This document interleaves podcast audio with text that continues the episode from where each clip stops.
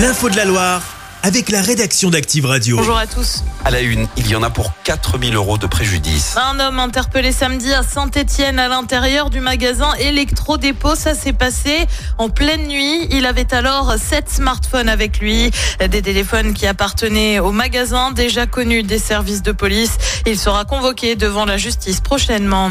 Dans la région, ce sont plus de 500 kilos de cannabis qui ont été saisis sur l'A7 le 12 février dernier. Ça s'est passé à hauteur de Montélimar. Selon BFM Lyon, deux véhicules ont été interceptés. La drogue venait d'Espagne et était destinée au Rhône voisin et plus précisément à la métropole de Lyon.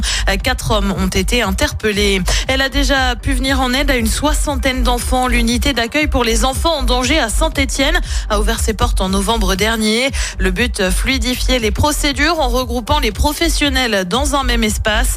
Claudine Fargier, infirmière puricultrice, nous en dit plus. C'est vrai que c'est un lieu euh, créé pour que l'enfant ne répète pas. Les forces de police se déplacent auprès de l'enfant. L'unité comprend une salle d'audition. Il une caméra euh, et un micro présent. Et derrière euh, l'écran de retransmission, le médecin légiste et la psychologue peut assister à l'évaluation. Et ça permet que dans le deuxième temps où l'enfant est en entretien avec la psychologue ou le médecin légiste, il ait déjà connaissance des faits et l'enfant n'a pas à revenir sur les faits. L'enfant va sûrement avec la psychologue parler de ce qu'il a ressenti, de son état euh, psychologique psychologique euh, à lui. Des propos recueillis par Marnie Poyer. Un mouvement de contestation à Saint-Just-Saint-Rambert. Un débrayage est organisé cet après-midi à la MRL, la maison de retraite de la Loire. Ça se passe de 13 à 15 heures en cause une nouvelle direction qui n'est là, je cite, que pour faire des économies, précise la CGT dans un communiqué. Ah, parmi les revendications, on retrouve aussi un manque de personnel et du mal-être. Les infos sont à retrouver sur activeradio.com.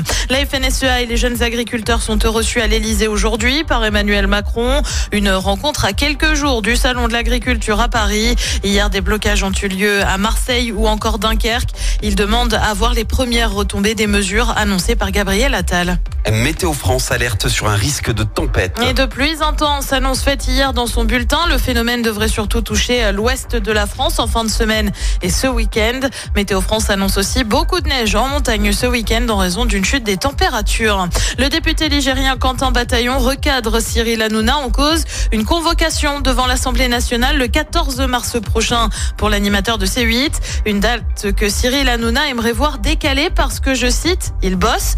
Dans un tweet, Quentin Bataillon a lui écrit Veuillez accueillir cette convocation avec le respect et le sérieux dû à la représentation nationale. Si Cyril Hanouna ne se présente pas, il s'expose à des sanctions. Un mot de foot avec les huitièmes de finale allée de Ligue des Champions. L'Inter Milan affronte l'Atlético Madrid. Le PSV Eindhoven de son côté est opposé au Borussia Dortmund. Le coup d'envoi, c'est à 21h. Chaque semaine, vous êtes plus de 146 000 à écouter Active uniquement dans la Loire. L'actu locale, les matchs de la SSE, les hits, les cadeaux, c'est Active.